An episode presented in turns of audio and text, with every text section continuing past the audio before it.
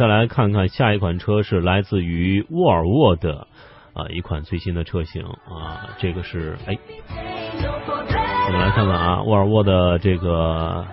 S 六零 S 六零 L 啊，这款车我觉得沃尔沃它主打的安全匹配是在整个中级当中最高的啊。你无论买它哪一款入门级车型还是最顶配的，它的整个安全系统都是一样的。嗯。而这款车型是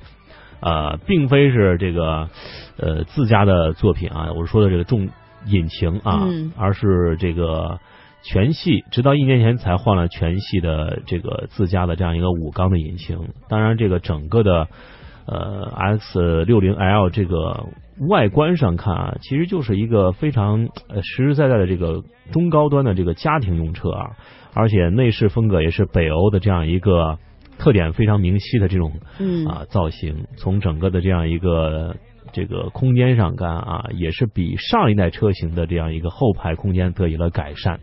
呃，其中有一个这个 Drive E 啊全动力总成，它是。呃，代表了什么呢？是 T 三车型搭载了这样一个 1.5T 的啊发动机啊，也是沃伦沃尔沃的最新一代节能高效技术总称啊，涵盖引擎、变速箱和混合动力系统这个生产平台等等。呃，当然，它这个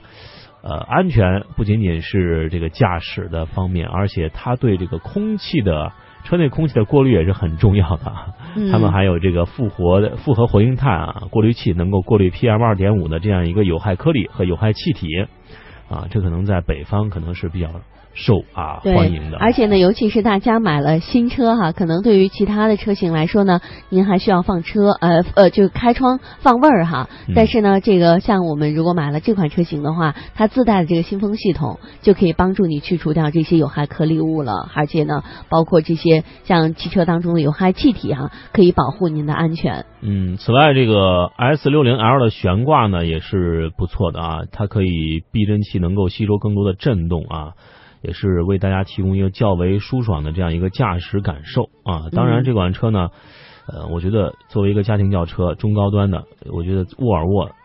应该是大家的这样一个，嗯，我觉得前三位肯定会有它的。